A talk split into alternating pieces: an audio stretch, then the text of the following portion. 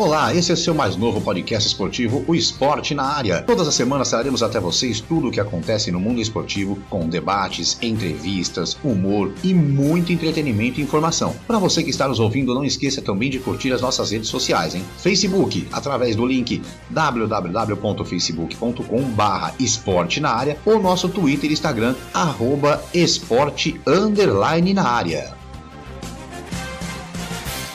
Olá, eu sou Márcio Romão, seja muito bem-vindo, seja muito bem-vindo ao nosso podcast Esporte na Área. Já estou aqui a postos, juntamente com meus companheiros Kleber Scott e Marcelo de Mello, para mais um episódio especial do nosso programa, hein? Lembrando que você pode sempre nos acompanhar pelo seu tocador de podcast preferido, não esqueça de curtir também. Você também pode fazer parte do nosso podcast mandando seu recado ou até dando ideias de pautas para o nosso programa é só acessar a página www.facebook.com barra esporte na área ou nosso Twitter ou Instagram pelo arroba esporte underline na área, hein? Olha, vou começar aqui dando bom dia, boa tarde, boa noite, Kleber Scott. Boa noite, Márcio, bom dia, boa tarde, boa noite a todos. Mais um programa e olha, o convidado é para lá de especial, hein? É, hoje o nosso convidado promete, hein? Marcelo de Mello, bom dia, boa tarde, boa noite. Bom dia, boa tarde, boa noite, Marcião, Kleber. Vamos para mais um esporte na área aí, um, mais um grande programa com um grande entrevistado. Vamos que vamos. É isso aí, olha, no episódio de hoje temos um convidado, mais um convidado, mais do que especial.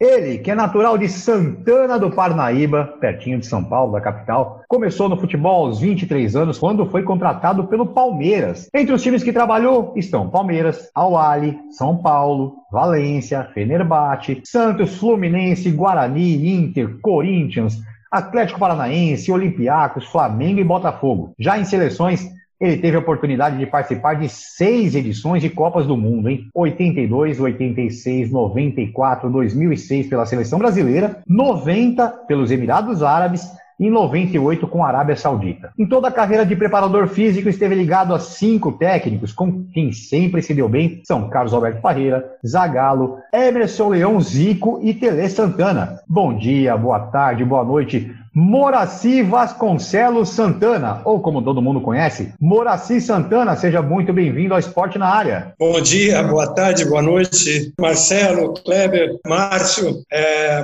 prazer muito grande estar aqui esse bate-papo aí é sempre muito, muito bom, muito gostoso estar falando de futebol e estou aí à disposição. Prazer estar contigo. É isso aí. Moraci, eu vou começar fazendo a primeira pergunta para você, ou para o senhor. É, o senhor pode participou ser você, de... Pode ser você. Pode ser você? Então tá, joia. Sim. Você participou de seis Copas do Mundo, sendo quatro pelo Brasil, foi campeão em 94, viu grandes equipes jogarem, aí excluindo a seleção de 94, que foi campeã, e a de 82, que até hoje todo mundo considera uma das melhores seleções que a gente já teve. Qual das seleções te machucou mais a não chegar ao título? A de 86 ou a de 2006? Ah, Para mim foi de 82, né? Na Espanha. Não, é, sim, mas excluindo 82, que é unanimidade. Sim. É, é 82 assim, é unanimidade. 80, é, a de 2006, eu acho que a gente tinha um, um baita time na mão, né? É, Ronaldinho Gaúcho tinha acabado de ser melhor do mundo, o Ronaldo já tinha sido, tinha Kaká, é,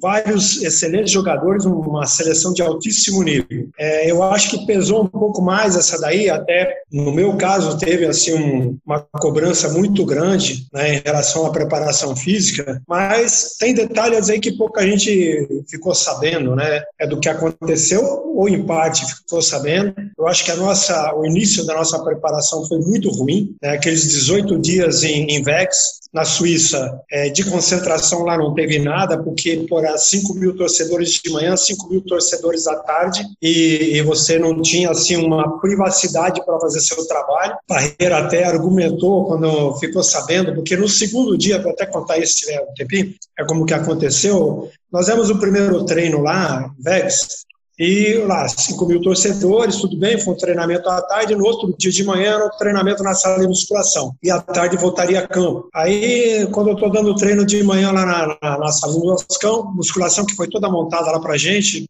de acordo com o que eu pedi, o Américo Farias, que era o supervisor, chegou para mim e falou assim: Moraci, você tem que levar o time lá no campo. Disse, Américo, o trabalho vai ser aqui na sala de musculação, eu vou alongar os caras aqui e vamos voltar para o hotel. Vou até ficar cinco minutos lá onde a gente estava lá. Disse, não, não, não, tem que ir lá para o campo. Falei assim, pô, não tem, não tem nada no campo, no campo vai ser à tarde, o trabalho é todo aqui.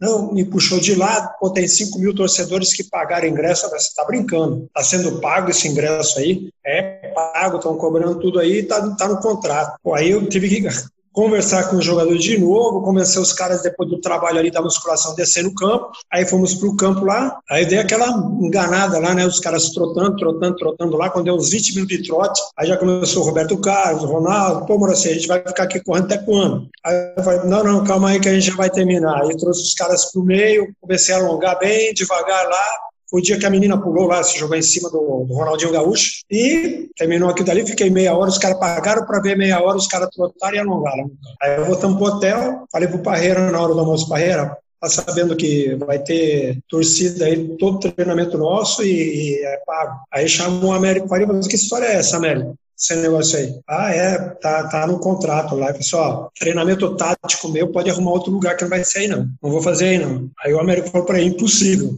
porque está no contrato, todos os treinamentos têm que ser aí e com o público. Isso foi o que o Ricardo Teixeira arrumou para a gente lá. Né? Depois, só para encurtar o papo, nós fomos saber lá na frente que o Ricardo Teixeira era sócio da empresa, 50%, o ganho era dele.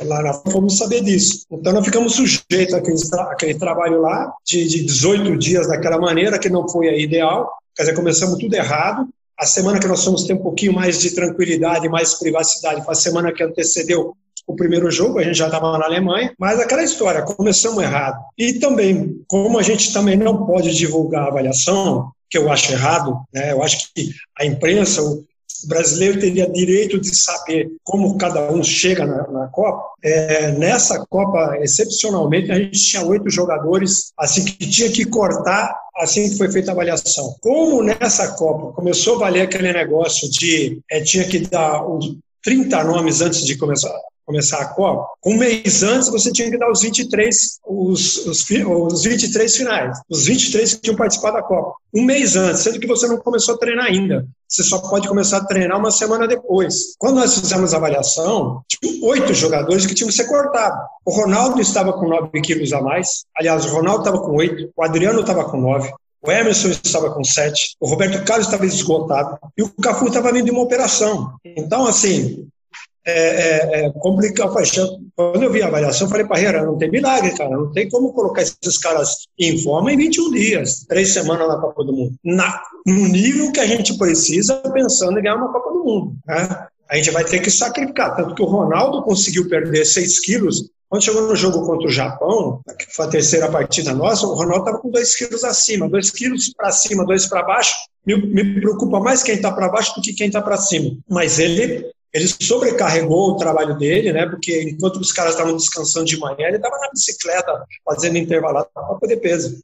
Então, assim, teve esse teve esse detalhe aí que assim não é a gente não, não, não tem condições de passar público, né? Eu até dei uma entrevista falando assim, olha, se eu for convocado para uma seleção, a primeira coisa que eu vou impor é assim, primeiro, eu quero ser remunerado, segundo, é, as avaliações vão ser, é, vão ser expostas. Né? O atleta vai saber que assim que ele chegar aqui e fizer a avaliação, todo mundo vai estar sabendo da condição dele, porque pô, não é possível o cara tá indo para uma Copa do Mundo sabendo que está indo para a Copa do Mundo e não se cuidar. Então eu acho que começou tudo errado. Mas eu acho assim, pelo time que a gente tinha, né, e todo mundo esperava que a gente fizesse uma Copa melhor do que foi, até, é lógico, condições de ganhar uma Copa. O Muraci, boa noite, muito obrigado, viu, pela sua participação aqui no programa Esporte na Área. Estou muito feliz com a sua presença. Fala, Márcio, quer falar alguma coisa? Não, eu, eu, queria aproveitar aqui, Kleber, na verdade, é, eu, eu, iria, a gente tem, lógico, o nosso roteiro aqui, o Kleber seria a vez de perguntar, é que a minha segunda pergunta viria nesse mesmo tom. Então eu vou aproveitar e fazer a minha segunda pergunta, Kleber, desculpa, e depois a gente Não, continua na sequência. Mas a minha segunda pergunta, que queria mais para frente, é exatamente sobre a preparação da seleção em 2006 em Vegas, que ela foi muito criticada pela imprensa no geral, ela colocou uma forma que o ambiente totalmente desfocado do que que seria o ideal. E aí a minha pergunta seria como chegaram os jogadores, o senhor já falou que alguns jogadores realmente chegaram é, em fora de forma, mas é, é, essa preparação e esse dia a dia realmente foi fora do ideal e, e, faltou muita coisa para que os jogadores chegassem realmente ao ponto de disputar um título de, de Copa do Mundo? Olha, se eu, se eu, se eu tivesse que fazer, é, vamos dizer, hoje, recebendo a delegação toda lá, como se apresentou, de acordo com aquela avaliação que foi feita, eu, da minha parte, em relação à preparação física, eu, teria que fazer tudo igual como eu fiz. Não fugiria nem uma vírgula daquilo que era o que dava para fazer. É, eu acho que até a gente é, tentou fazer com que esses atletas entrassem em forma mais rápido, é, sobrecarregando, não tinha como não sobrecarregar, e, e, essa hora não era a hora de sobrecarregar o trabalho, mas da maneira que eles é, é, se apresentaram, não tinha como fazer de outra maneira. Eu estava eu e Paulo Paixão, é, nós discutimos bem a, a, a, o trabalho que, que, que tinha que ser feito para fazer um planejamento em cima daquelas avaliações, inclusive é, conversamos bastante com, com o fisiologista, ela da clínica lá de Vegas, que, que fez o, a avaliação para a gente. Ele até assim, ficou assustado com, com o que ele viu, com o peso dos jogadores e tal. E, e, e, também a sugestão dele bateu muito com aquilo que a gente estava pensando, tanto eu como o Paulo Paixão. Eu não mudaria uma vírgula do trabalho. Agora, é, caiu nas nossas costas o fato de que os atletas não chegaram da maneira que deveriam chegar, né? E a gente sem poder divulgar, né? É proibido de divulgar essa história. Agora, com certeza, eu acho ainda o que mais atrapalhou foi aquele oba-oba que foi 18 dias em Vega. Então, Muraci, muito obrigado pela entrevista aqui. Estou muito feliz com a sua presença, viu, amigo? É, vamos manter é, sobre seleção brasileira. Essa, o Ronaldinho Gaúcho, naquele, naquele momento, também estava em declínio, né? Não estava num, num, bom momento, estava precisando de férias também, né? Eu não sei como é que o Ronaldinho estava é, na questão física, né? É, na realidade, ele tinha acabado de ser escolhido o melhor do mundo, né? Mas ele também vinha de muitos jogos. Roberto Carlos, por exemplo, só deixou de jogar duas partidas para o Real Madrid. E o Gaúcho também participou de, de, de, da temporada inteira, ficou alguns jogos fora, não lembro quantos, mas é, quando você é escolhido é, melhor do mundo, começa a aparecer um monte, uma infinidade de compromissos, né? Sim, exa exatamente, é, exatamente nisso que eu queria, nesse ponto que eu queria chegar. O Ronaldinho Gaúcho, um caso que eu falei que estava em declínio, declínio, era a questão física dele, né? Ele não estava bem, porque jogou muito. O Ronaldinho sempre nunca foi aquele atleta profissional, né? Eu queria saber se, especificamente o Ronaldinho Gaúcho, fisicamente, ele estava ele, ele é, estagnado fisicamente? Tá? Ele é um dos atletas que estava nesse, nesse ponto. Tanto que o trabalho que foi feito com ele, com o Roberto Carlos, era, era diferente. A gente individualizou o trabalho. Então, esses atletas que estavam nesse, é, nesse patamar físico, nós fizemos um trabalho diferenciado com eles. Então, tinha parte da preparação física que eles nem participavam. Né? Era mais uma manutenção, tentando fazer com que ele recuperasse primeiro. É, dentro do treinamento, uma espécie de descanso de recuperação para poder ele voltar no, no, quando começasse a Copa já num, num patamar melhor, entendeu? Isso aconteceu com o Roberto Carlos também. Né? Tanto pouco Roberto... tempo ali complicou também, né, Muraci? Muito pouco tempo, né, Muraci? É, é, é, a Copa do Mundo, infelizmente, agora é isso, né? São, são três semanas. E outra coisa, né? O, você vê que nós, nós, a preocupação era grande, porque quando o jogo contra o Japão, como a gente já estava classificado, Parreira tirou o Roberto Carlos, tirou o Emerson, tirou o Ronaldinho Gaúcho. Nós jogamos com um time praticamente que ganhou a Copa das Confederações no ano anterior com o Ronaldo na frente. Tanto que depois do jogo que a gente ganhou de 4 do Japão, eu tive uma conversa com o Parreira no jantar, falando para ele, Parreira, esse time que jogou está melhor fisicamente e é praticamente o time que a gente ganhou a Copa das Confederações metendo 4 na Argentina com o Ronaldo na frente. Ó, procura pensar um pouco aí para o próximo jogo, né, que daí já é mata-mata, né, pensando nessa parte física. Mas aí, na reunião dele com, com o Zagallo lá, eles resolveram que no jogo contra a Gana ia voltar todo mundo. Voltou tanto que os primeiros 20 minutos contra a Gana a gente sofreu. E se não fosse o Dida, ia dar 2, 3 a 0 para a Gana. Porque o Dida salvou a pátria naquele jogo. Não sei se vocês vão lembrar desse início da partida lá. Foi, foi terrível para a gente. Eles faziam um, um, uma, uma, compactação do time deles em cima da, da, da, da risca do meio-campo e a gente treinou jogadas, tanto que saiu o primeiro gol assim, a bola metida na, na diagonal, o Ronaldo vai, Ronaldinho Gaúcho vai, cruza e o Ronaldo faz o gol. O segundo gol nosso só saiu depois de um jogador de Gana ser expulso. E aí o senhor concorda, ô Marcelão? Eu vou, tô cortando você aqui, desculpa. É que o WhatsApp tá comendo solto, viu, Marcelo? Você tem que olhar o WhatsApp, tá comendo solto aqui o nosso WhatsApp. É, professor, então, assim, sendo bem sincero, o, o, senhor diria que em alguns jogos, ou algum jogo, né, vamos colocar no, no singular, pode ser que tenha sido no plural, mas em alguns jogos, é, é, teriam tido escalações que o senhor não concordaria em fazer 100%? É, esse de Gana, sim, porque o que, que acontece? Nos dois primeiros jogos, a gente tinha que dar assim, você está começando uma Copa do Mundo, né? Tem alguns atletas que você está buscando, buscando o melhor e você tem que pensar no ritmo de jogo, ritmo de jogo de Copa do Mundo, né? Que é um patamar bem elevado. Então você também tem que pensar nesse sentido. Aí esses jogadores fizeram dois jogos seguidos. Como a gente classificou, então é, o Parreira optou por tirar alguns jogadores até para botar outros para jogar, para também hora que precisasse também já tinha algum ritmo de jogo. Então a gente vai pensando dessa maneira. Né? É, se não tivesse classificado, talvez repetisse o time contra o Japão, se ainda precisasse de, de ponto, né? E, mas não era o caso. E para o jogo contra a Gana, fisicamente, isso ficou demonstrado no jogo contra o Japão, de que é, é, talvez se a gente jogasse com a equipe que, que terminou o jogo contra o Japão, é, fisicamente eu digo, é, é, é, a gente poderia ter, vamos dizer, uma performance melhor, tanto contra a Gana e talvez contra a França também. Professor Moraci, prazer em falar contigo. É, como a gente, a gente emendou uma sequência de perguntas dessa Copa de 2006, que a gente tem uma série de dúvidas e questionamentos, eu vou eu vou aproveitar um gancho do que você falou. Você comentou sobre poderia até ter cortado oito jogadores e até citou alguns nomes aí que para nossa seleção são muito eram importantes, né? Tanto o Ronaldo quanto o Adriano, que eles estavam muito acima do peso. O Emerson era o nosso capitão da Copa praticamente. É, Moraci, o que você imagina se caso a seleção tivesse que ter cortado esses caras pelo peso e a força que eles tinham na seleção, né? Ronaldinho Gaúcho estafado, o Roberto Carlos estafado, qual seria o peso dessa seleção sem esses nomes, né? Por mais é, fisicamente que eles estavam abaixo do, do restante do grupo. E mais uma vez, boa noite. Boa noite. Eu acho que assim, nós tínhamos jogadores ali é, que foram até é, selecionados. Nós tínhamos o Juninho Pernambucano, é, o Gilberto tinha o Gilberto lateral esquerdo tinha feito uma grande Copa das Confederações. Aliás, ele fez até a Copa América também, né, que a gente ganhou, as duas vezes que a gente ganhou da Argentina, a Copa América, e depois a Copa das Confederações. Então, eu acho que tinha, a gente tinha jogadores assim, é, de alto nível também. É lógico que o Ronaldinho Gaúcho tinha acabado de ser é, escolhido o melhor do mundo, né?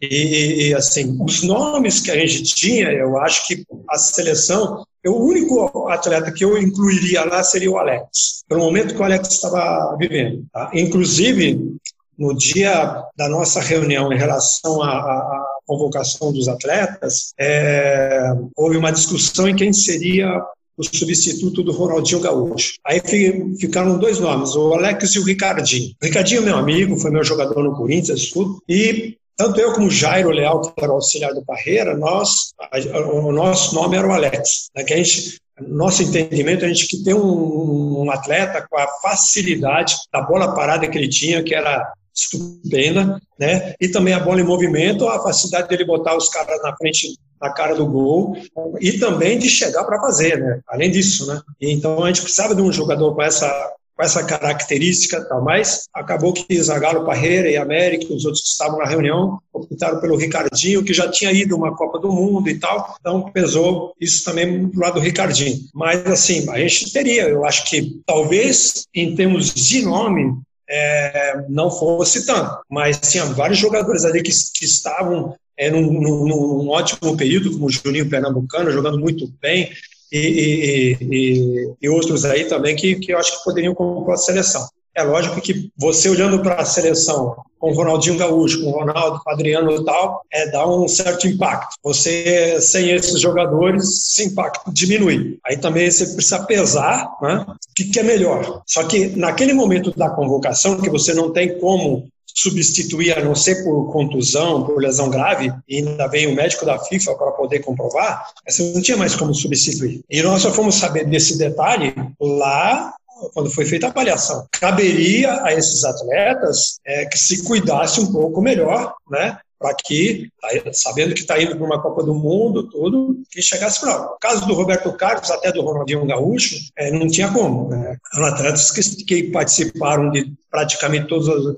os jogos do, da Liga, da, com os clubes deles e, e, chegaram dessa maneira. Até isso aí até não é tão relevante, mas dá para controlar. O problema é, assim, em tão, tanto pouco tempo, você derrubar o peso desses, desses atletas que chegaram acima. E, professor, é, só para a gente fechar esse primeiro bloco, a gente está terminando o primeiro bloco já, mas aí é uma questão, não nem questão física, que é a questão do senhor, que é preparador físico, mas então o senhor concorda que é, talvez um dos jogadores mais injustiçados que sejam no futebol, é, por não ter ido a uma Copa ou não ter participado de uma seleção de Copa do Mundo, seria realmente o Alex, como todo mundo fala, e que ele já deu entrevistas, inclusive, falando que ele é, é chateado com essa história? Sem dúvida, o Alex, eu acho que foi assim um pecado. O Alex, depois eu trabalhei com o Alex ali na, na Copa América de 2004, aí eu voltei a trabalhar com, com o Alex em 2006. No Fenerbahçe, eu estava com o Zico, né? E aí você vendo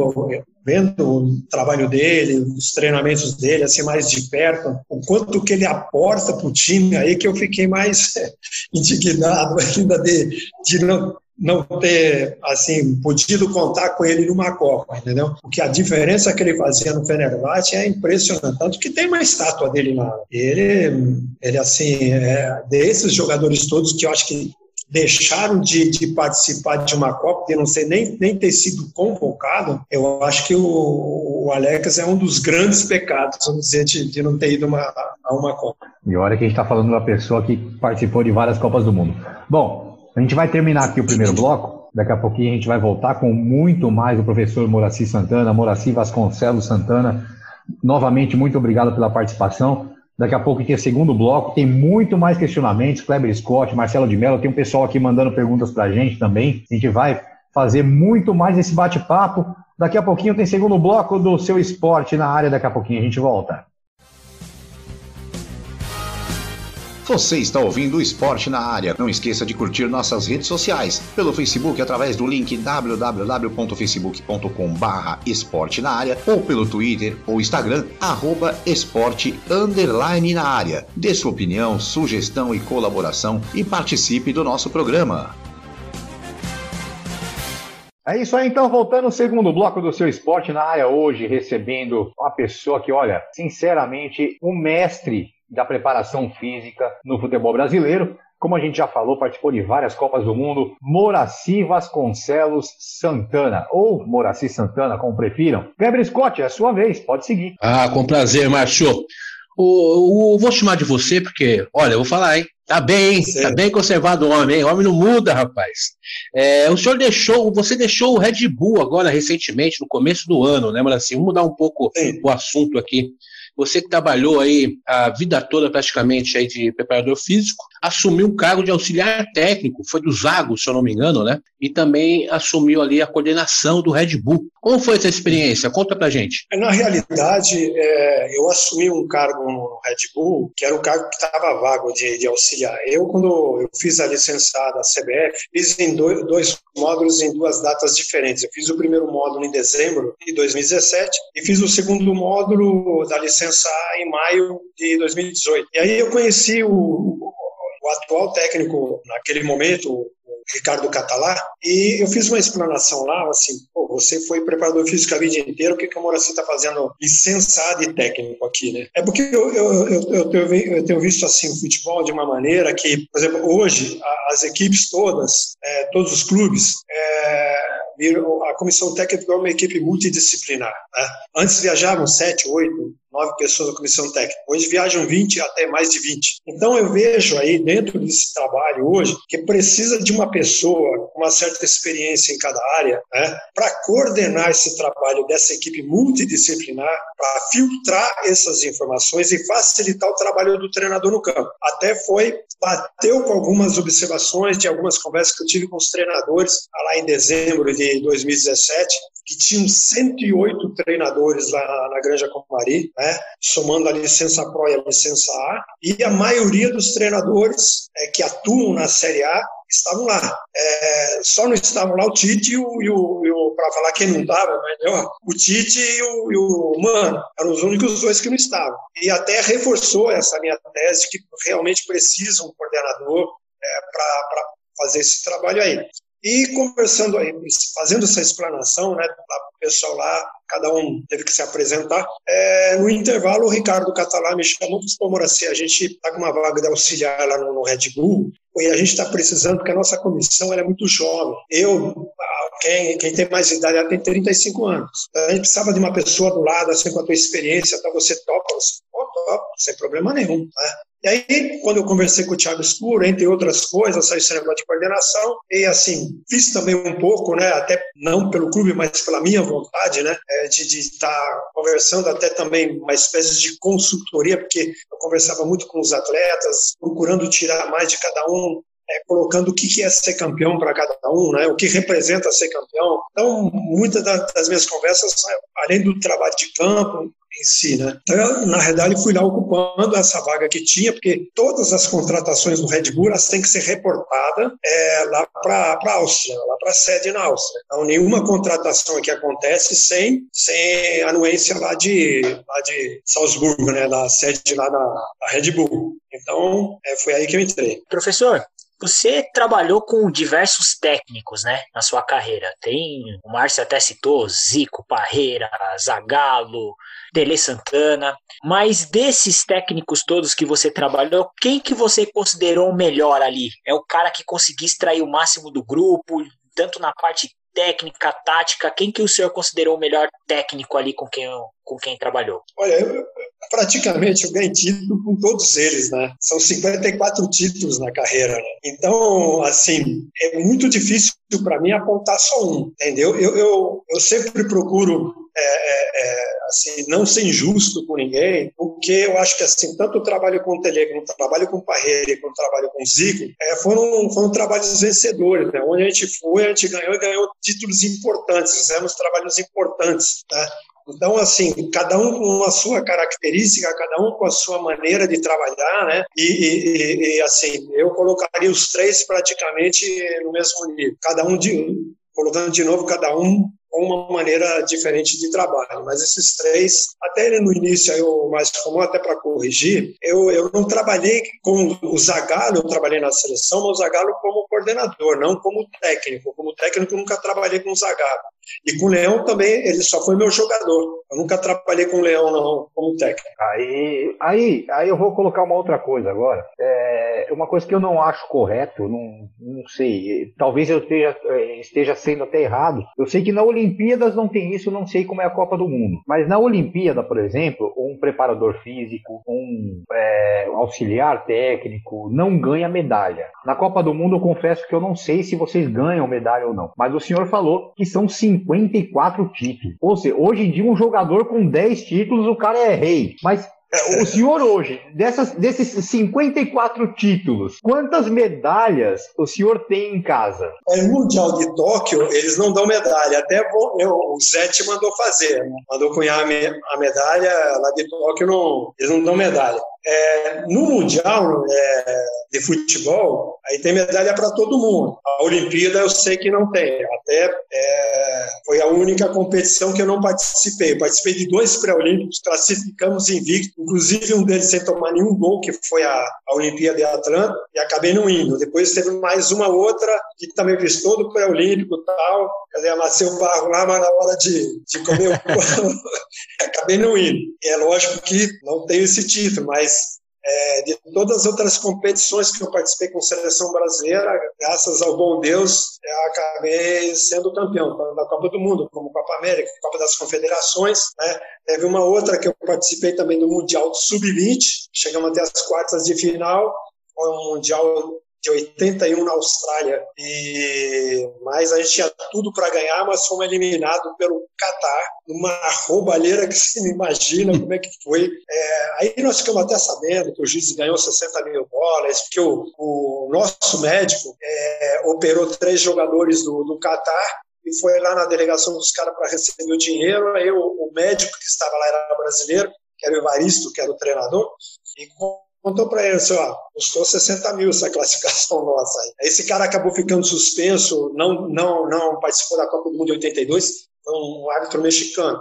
Para falar da medalha, posso contar uma história rapidinho aí? Da Copa vontade, de 94. Claro. Com certeza. 94, na Copa de 94, quando terminou o jogo, a gente comemorou tal, aí perfilou todo mundo para subir lá para receber a taça, receber a medalha. E na hora que eu fui subir ali, né, eu com o preparador físico, com o resto da comissão técnica, todo mundo ali. Aí o segurança falou assim: você não pode subir. Sabe, por que eu não posso? Sou preparador físico? Eu não, tua credencial aí não te dá direito. Tem que ter mais uma letra a mais aqui para você subir. Tá bom, fiquei lá. Aí eu vi que só subiu Barreira, Zagallo, Américo Faria e Lídio, Lídio de Toledo os quatro que subiram com os jogadores. Aí pegaram a medalha, desceram e tal, esperando minha medalha lá no campo. Aí não deram pra gente, entregaram pro Ricardo Teixeira e eu fiquei atrás dessa medalha. Aí chegou no hotel, fui atrás dele, não encontrei. Aí à noite ele tava lá no, no bar lá, bebendo lá com tinha um monte de jornalista, um monte de amigo dele lá. Também não, não consegui falar com ele. Segunda-feira saiu todo mundo para compra, porque a gente vinha embora na terça. Na terça-feira, no avião, falei com o Mustafa Contursi, que era o nosso chefe da delegação, falei assim, Mustafa, vou receber uma medalha, eu quero minha medalha. Acho que eu tenho direito. Não, não, a medalha está com o Ricardo Teixeira. Tá bom, então. Foi lá conversar com o Ricardo, só daqui a pouco ele vai chamar. Aí demorou umas duas horas lá, ser o Mustafa, que hora que ele vai chamar? Se esse cara chegar no Rio de Janeiro, eu não vou conseguir ver a cor dessa medalha. Eu tenho que receber essa medalha aqui no avião. Aí ele foi uma segunda vez, olha assim, olha, estão tá, almoçando agora lá, depois do almoço ele vai chamar todo mundo. Depois do almoço, deu mais umas duas, três horas para ser almoçar, agora vou eu. Eu vou lá cobrar essa medalha. Não, pode deixar que eu vou lá. Agora eu resolvo isso daí. Aí foi lá, foi até meio nervoso e tal. Foi lá e falou: Não, tá chamando lá para vocês ir lá receber a medalha. Cara, ele pegou a medalha, deu assim, nem olhou para nossa cara. Quer dizer, se eu não tivesse cobrado lá, o resto da comissão técnica não tinha recebido essa medalha. Não sei o que queria fazer com a medalha, mas ele não ia entregar pra gente. Ia ter ido para E vem do Ricardo Teixeira, não, não surpreende ninguém, infelizmente. Ia, ia né, ter ido pra assim. sobrinha, primo, vizinho, é aquela festa, né? Você vê os bastidores de Copa do Mundo que os ouvintes tendo, tendo privilégio. Olha aí, ó, mostrando aqui a, a medalha pra gente aqui, ó. É, para quem, pra quem não, não tá vendo, vendo as imagens, para quem está escutando o nosso podcast, a gente está vendo aqui as imagens de todas as medalhas do professor. É, realmente... Vamos colocar no Facebook, né, Márcio? Não, com, com, certeza, isso aí vai. Isso aí Essa vai aqui Libertadores, Facebook. Libertadores, isso aqui é Copa das Confederações, Recopa, Recopa, Sul-Americana. Aí da Sul-Americana tem quatro mais duas, seis. É um pouquinho aí. Olha, Essa aqui é a maioria lá de fora, né? Liga Turca, Copa da Turquia, é... Copa do Golfo, é... lá foi dois torneios em Oman que a gente ganhou os dois. 100 anos de FIFA, Copa do Rei, Arábia Saudita, só para mostrar algumas aí. Aqui tem algumas faixas aí, ó. Olha isso, rapaz. E aqui tem mais outras. Até Opa, essa eu conheço. Campeão brasileiro, campeão brasileiro Série C. Ó. Sou Olha campeão aí. brasileiro Série A, Série B e Série C. Olha aí. Pagou. Daniel Alves perto do professor não é nada. Vai lá, Kleber. O Daniel Alves, perto do professor, não é nada, amigo. Não. Então, são, assim, é, são três, três mundiais, né? São seis intercontinentais e nove títulos continentais. São três brasileiros, nove estaduais, e aí tem um monte de Sul-Americana, duas Sul-Americana, duas Recopa, é, tem aqueles torneios da Espanha que a gente ganhou todos lá também. Campeão na Turquia, da Liga Turca, campeão da Supercopa da Turquia. É, pela primeira vez um time da Turquia passou da fase de grupos com a gente lá na temporada 2007-2008. Fomos até as quartas de final é, contra o Chelsea, fomos desclassificados pelo Chelsea, sendo que ganhamos todos os jogos em casa, inclusive do Chelsea ganhamos de 2 a 1 era para ter sido uns 4 5 é resolvido, resolvido a, a classificação em casa, se não fosse o Peter Cech ter sido o melhor homem em campo. Professor, é a primeira vez que a gente faz um programa aqui. Nós estamos no 13 terceiro, já tivemos várias entrevistas, mas é a primeira vez que a pauta foi. É assim, a gente tinha uma sequência de perguntas e, e, realmente a gente bolou algumas perguntas antes e só que a pauta Corrigindo, Márcio, é o 14 É o 14 isso, 14 episódio. Mas a pauta foi embora, porque é tanta resenha, é tanta conversa, é tanta sinceridade que, que a pauta vai acabando indo para outros lugares, outras perguntas. E a gente agradece novamente o senhor quanto a isso, porque é assim que é gostoso, é assim que a conversa flui. E novamente, muito obrigado, Kleber. Agora sim eu dou, dou a, a palavra a você, mas eu tinha que dar esse registro, porque a pauta não, já foi. A gente não sabe nem. A gente não sabe mais quem é a vez de perguntar. um papo muito agradável, né? O Moraci é um, um ótimo papo. É, a gente está no 14 programa, entrevistamos várias personalidades do esporte, mas vou falar uma coisa para vocês: esse programa aqui está mexendo, viu? O Márcio está emocionado, vejo o Marcelo emocionado. Moraci, você está surpreendendo a gente positivamente. É, em cima da Turquia mesmo, teve duas passagens pelo Fenerbahçe, né? É, lá você jogou com o Alex, o Alex jogou contigo, na verdade. Mas me conta uma coisa, a rivalidade com o Galatasaray, é tudo isso que falam mesmo? E outra pergunta também, por que o Alex, igual a gente falou do Alex na seleção, o Filipão, que, que foi o grande é, o mentor do Alex, nem o Felipão levou ele para a Copa também. Incrível. O que você acha que faltou para o Alex de verdade? Bastidores, faltou. empresário, ou sei lá, era, é, qual é a sua opinião sobre isso? Faltou alguém lembrar dele. Faltou alguém lembrar dele para convocá-lo, porque assim, é, com a gente lá ele fez uma grande diferença. Eu tive duas vezes no Fenerbahçe, a primeira carreira, é, eu tive uma passagem pelo Valência, depois da Copa de 94, porque um ano no Valência, até eu já tinha assinado com o Valência, que era para ir o Tele Santana, o Tele Santana acabou não acertando, e durante a Copa eles acabaram acertando com o Parreira. Aí nós tivemos uma passagem lá do Valência, do Valência nós fomos Fenerbahçe da Turquia, que a, assumiu um presidente lá que tinha oito anos que ele estava fora do clube, oito anos que o clube não ganhava, e a torcida foi buscar esse cara na, na casa de campo dele lá para fazer ele assumir o clube de volta.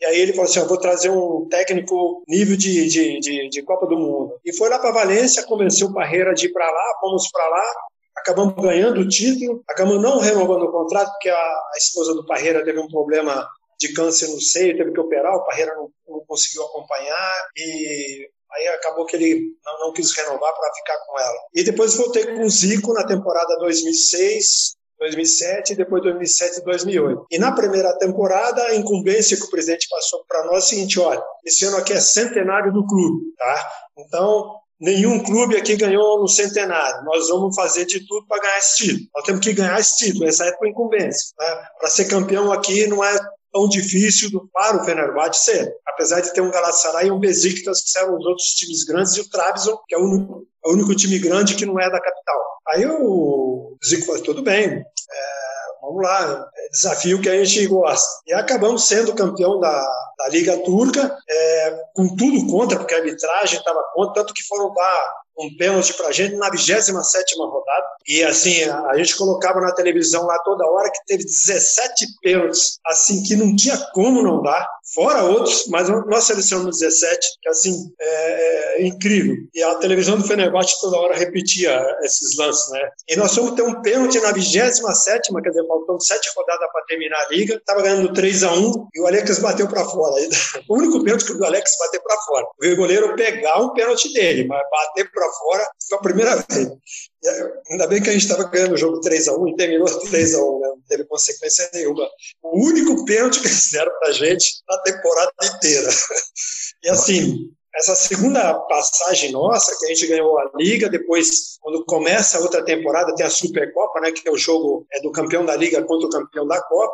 Aí nós ganhamos do Besiktas de 2 a 1 e um título em cima do Besiktas tinha 25 anos que o clube não conseguia toda vez que tinha final contra o Besiktas, o Fenerbahçe perdia. Então tinha, tinha um tabu aí de 25 anos ser quebrado. Esse jogo foi em Colônia, na Alemanha, na época da comunidade turca na Alemanha. A maior comunidade de estrangeiros na Alemanha é a comunidade turca. Tanto que tinha 40 mil torcedores no campo, no estádio, e tinha mais 40 mil lá fora para entrar. E ah, eu nunca vi uma, uma organização tão fantástica como os alemães fizeram. Em coisa de meia hora, 40 minutos, eles montaram um telão na frente do estádio para acalmar os turcos que estavam lá de fora, para eles assistirem ao vivo lá fora. Mas montaram um telão enorme lá em questão de 30 a 40 minutos. Porque o turco é muito famoso também em arrumar confusão, né?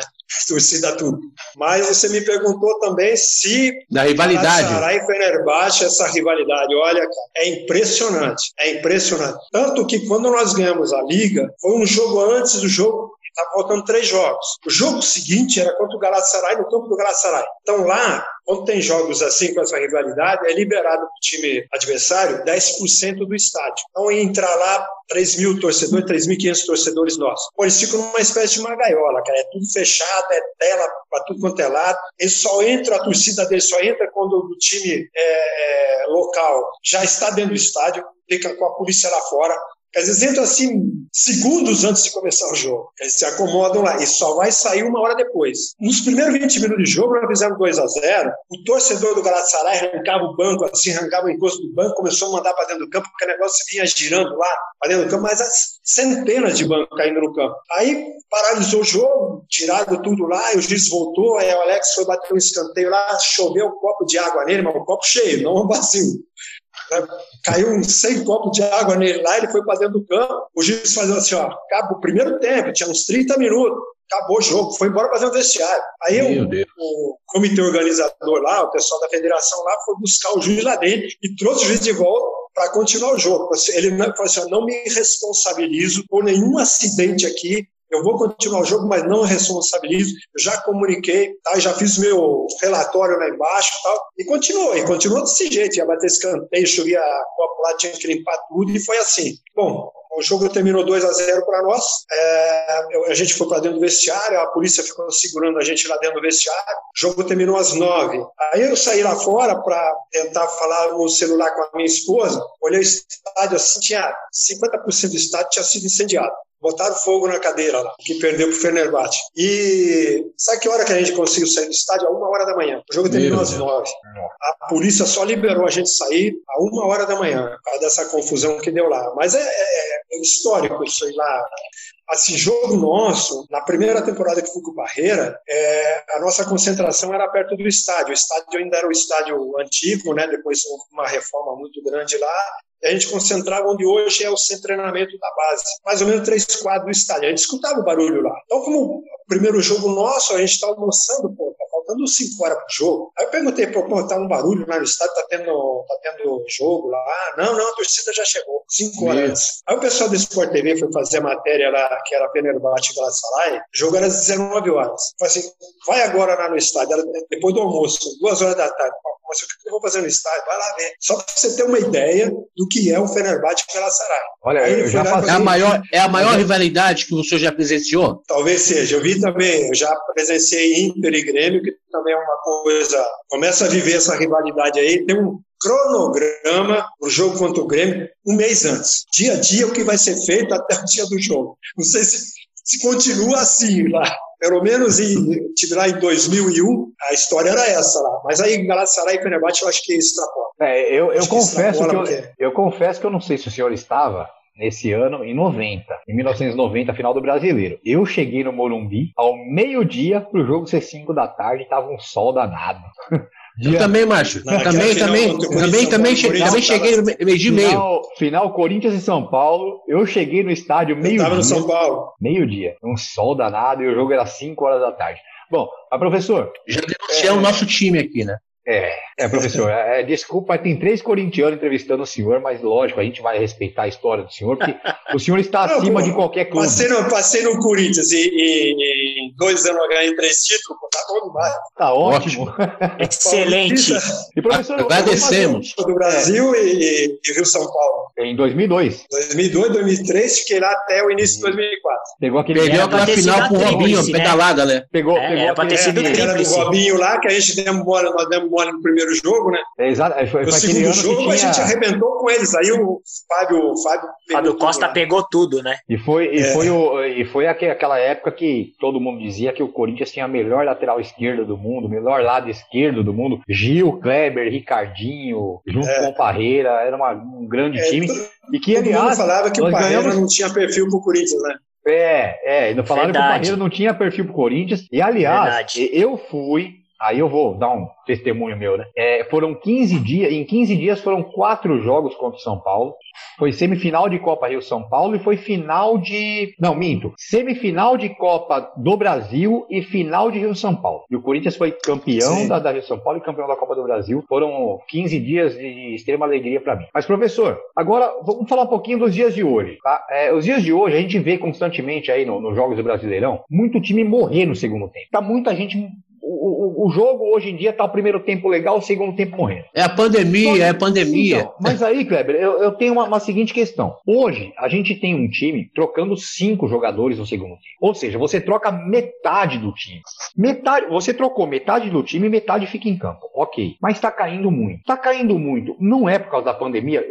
posso estar falando alguma coisa, alguma besteira, aí o professor pode me corrigir como um preparador físico e, e como um, um, expert que é. Mas, professor, Márcio, você troca metade é... do time. É, é, justifica cair tanto assim o ritmo do jogo? Mas deixa eu te falar uma coisa. É, quando você para um mês, como a gente para nas férias, você precisa do dobro de tempo para que esse atleta entre em forma, em ritmo de jogo, em forma, a gente fala performance plena física para a competição. No caso da pandemia, os atletas pararam 60 dias. Você precisaria de 120 dias, quer dizer, o dobro desse período para entrar em plena forma física. Quer dizer, se você pegar 50% desse período, que seria o mínimo, você precisaria de mais 30 dias só de trabalho físico, técnico, tático tal, para você colocar em ordem para começar uma competição. Tá? É, quando quando é, foi dada essa ordem do início da, da competição, eles tinham voltado a campo, não tinha três semanas ainda, quer dizer, tinha 20 dias só. Né? Se você parou 60, você teria que ter pelo menos 30 de treinamento. Aí você começa a competição jogando domingo, quarta, domingo, quarta, quer dizer, sem intervalo de treinamento, sem nada, você só vai acumulando desgaste. Por isso que o que a gente está vendo agora aí é assim é, é, é consequência daquilo que deixou de ser feito.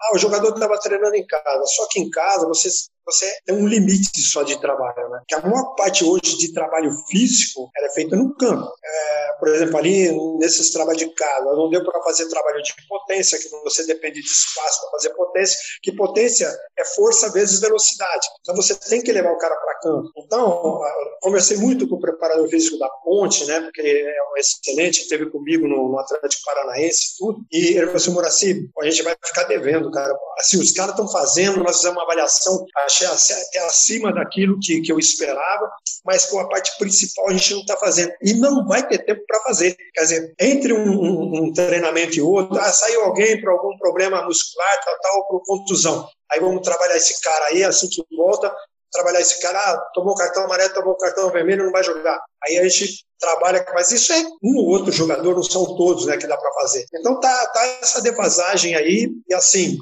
mas, professor, o, o, senhor acha que, que também é, virou um pouquinho de, é, vamos colocar assim, entre aspas, é, uma muleta para alguns jogadores? Porque a gente vê hoje atletas de 23 anos, 24, 25, que entram para jogar com 30 do segundo tempo. Eles têm 15 minutos para jogar. E já entram cansados por. Ah, mas a pandemia não deixou treinar. A pandemia não ah, deixou a preparação virou, virou. Você tem, você tem razão.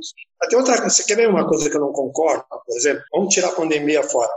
Eu não concordo com esse negócio de que o jogador jogou no domingo, aí ele tem que ser poupado. Poupado na quarta-feira para jogar bem no, no, domingo. Cara, 72 horas é o suficiente para qualquer um recuperar. O São Paulo, cara, nós jogamos, teve um período no São Paulo lá que nós jogamos domingo, terça, quinta, domingo. O Tele chegava para o jogador e falava assim: olha, quem não tiver condições, estiver cansado tal, levanta a mão. Ninguém levantava a mão. Tudo bem, a gente estava ganhando tudo, todo mundo estava pensando no, na grana que estava entrando, mas assim, Pô, ninguém queria ficar fora. Mas o cansaço vem, né? Teve, teve, teve, semana que o trabalho foi piscina, cara. A gente fazia hidroginástica direto. Jogava domingo, é, fazia hidroginástica na segunda. Jogava terça, hidroginástica na quarta. Jogava quinta, hidroginástica na sexta. Sábado tinha um rachão e ia pro jogo no domingo. E assim, com pouquíssimos índices de, de contusão e ganhando os jogos, mantendo o ritmo tudo. Então, por exemplo, o Jesus, o Jesus, pensou o Jesus chegar no Flamengo e botar o time para jogar. Jesus não fazia isso. Ah, tirar jogador porque tem que descansar para jogar outro. Não tem nada disso. A não ser que o cara não tivesse condição mesmo. Aí, se você começa também a alimentar isso na cabeça do atleta, o atleta vai estar sempre sujeito a isso. É a mesma coisa que a gente está falando de problema na altitude. É, pô, altitude lá em La Paz, isso aqui é mais, isso aqui é mais Macedo, passou mal em Santa Cruz de la Serra. Né? Santa Cruz é mais baixo que São Paulo. Quando nós descemos no aeroporto lá, Cabeça, chamou né? o médico, doutor, doutor, eu não estou passando bem, não estou passando bem, o Macedo, o senhor está passando, não chegamos em Santa Cruz, não chegamos em La Paz ainda não, nós estamos em Santa Cruz de la Serra. Nós não subimos, não, nós descemos. É, é a mesma altitude de Mato Grosso, 400 metros, São Paulo está 700. Então você fica sugestionando o cara. E ele, no jogo também aconteceu isso. E sem é falar, né, professor, da tecnologia que tem hoje em dia, né, para o jogador se recuperar, né? Sim, sem dúvida, sem dúvida. De acompanhamento do atleta tal, mas eu acho que isso tem muito, é como tem essa muleta do, do, do da pandemia nesse momento aí, é, que acabam usando, não tem como, mas também tem esse negócio que você começar a falar para o atleta, não, porque é, não vai recuperar, vai recuperar, mas, pô, 72 horas é o suficiente para qualquer um recuperar, entendeu? Pro, professor, é, a gente vai fazer mais um, mais um break, rapidinho, aqui, vamos pro terceiro bloco, e, e essa história, essa conversa tá, tá rendendo demais, tá muito boa, a gente novamente...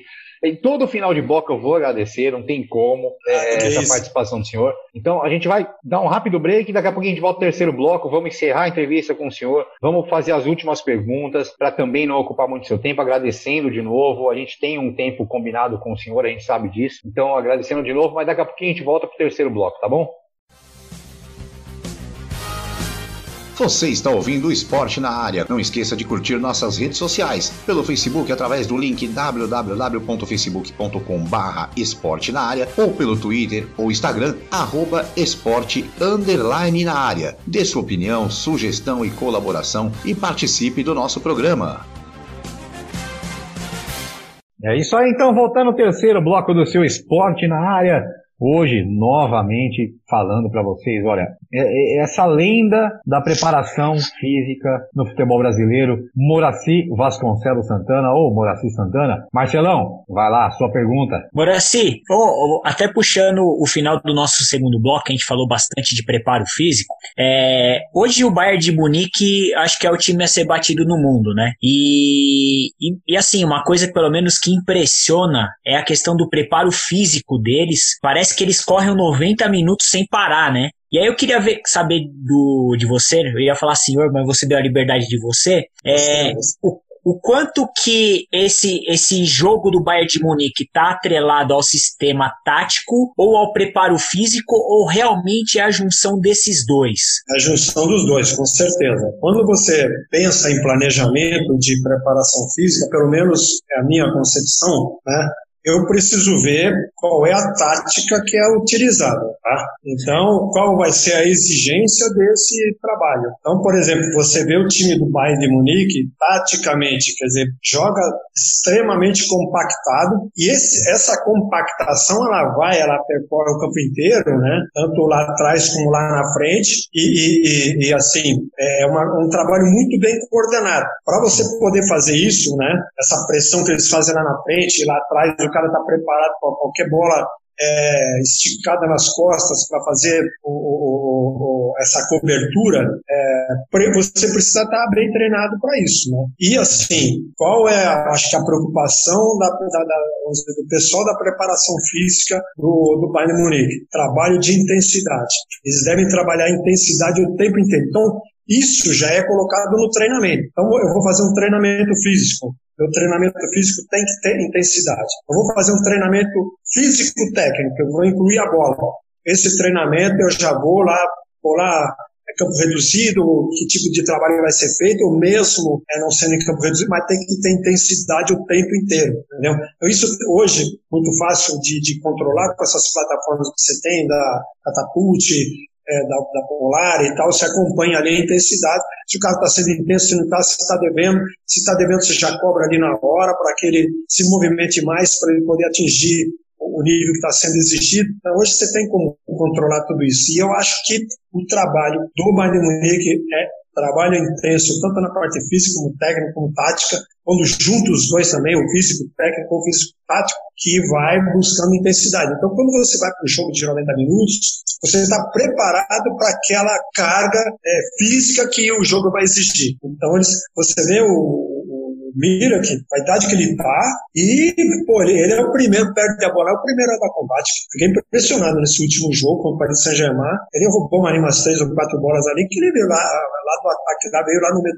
roubar a bola dos caras. Né? Então, com, quantos, quantos anos ele tá? 37, 38, por aí, esse cara. E, e, e, mantendo essa intensidade, e jogando os 90 minutos, né? Entendeu? Então, eu acho assim, é, quando eu trabalhava com o Tele, ele exigia muito dos laterais e meio de, meio de campo o lateral tinha que voltar toda hora. Pô, esse cara tem que estar preparado para aquilo que o Tele vai pedir. Então, é, ali foi até um marco da, da, da, da, preparação física, que ali no início de 90, um trabalho que foi feito no São Paulo, que passou a ser modelo, é, de uma preparação física até certo ponto empírica, né, para uma preparação física mais científica, que até então todo mundo fazia avaliação no início da temporada, e durante a temporada não. Quando eu cheguei no São Paulo com aquela estrutura toda, mais o Dr. Turíbio Leite Barro Neto lá, que era um, para mim ainda continua sendo o melhor fisiologista aqui, é, não só daqui do Brasil, como do exterior, em relação ao futebol, e, e, e eu falei para ele, Turíbio, eu não quero só avaliação nisso da temporada, eu quero um acompanhamento durante a temporada inteira, que eu quero ver como é que esse cara